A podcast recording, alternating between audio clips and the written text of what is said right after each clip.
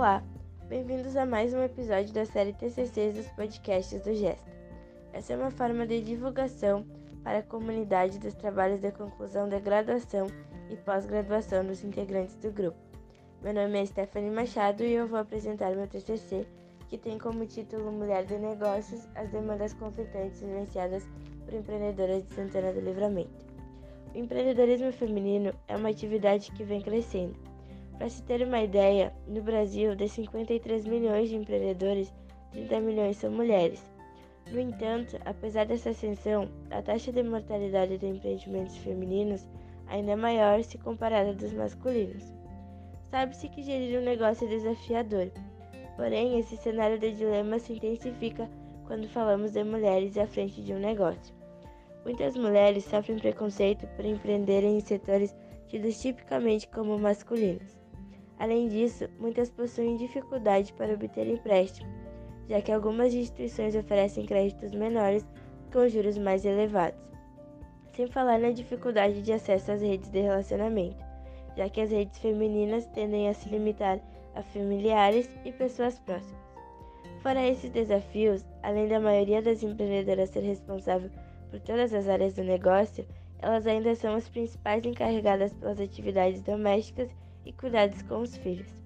Embora muitos observadores do comportamento feminino considerem que a mulher possui uma habilidade inata para desempenhar vários papéis, muitas vezes se torna difícil equilibrar tantos papéis e atividades, gerando estresse, sobrecarga e até mesmo fechamento do negócio.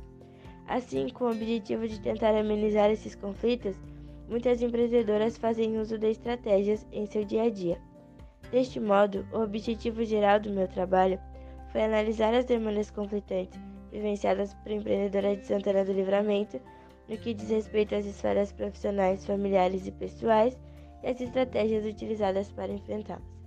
Para atingir esse objetivo, foram realizadas entrevistas e um grupo de discussão.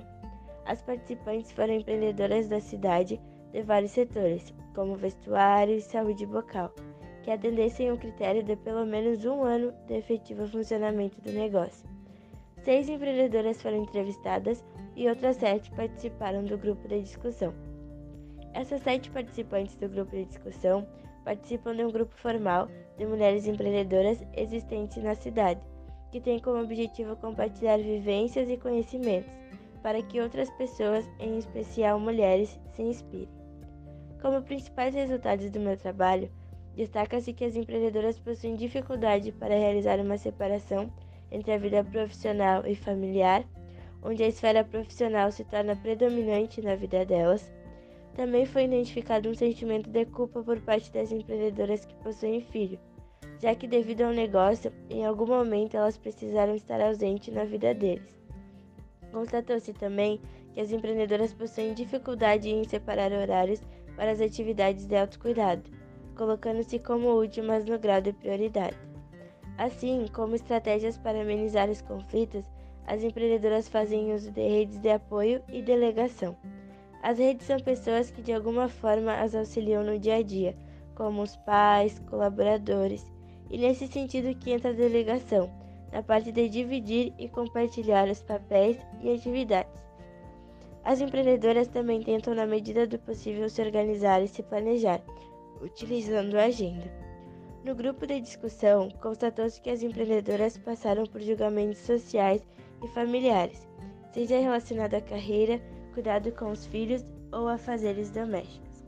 Outra dificuldade percebida se refere a gerir e liderar seus colaboradores. As empreendedoras relataram que, devido às suas formações não possuírem quase nada sobre gestão empresarial, no começo a relação com seus colaboradores era difícil. Por fim, identificou-se que as empreendedoras vivenciam um dilema relacionado à exposição nas redes sociais. Elas entendem que, devido ao mercado da influência, elas precisam estar nas redes, mas sempre se perguntam sobre o que devem postar e até que ponto essa exposição é saudável.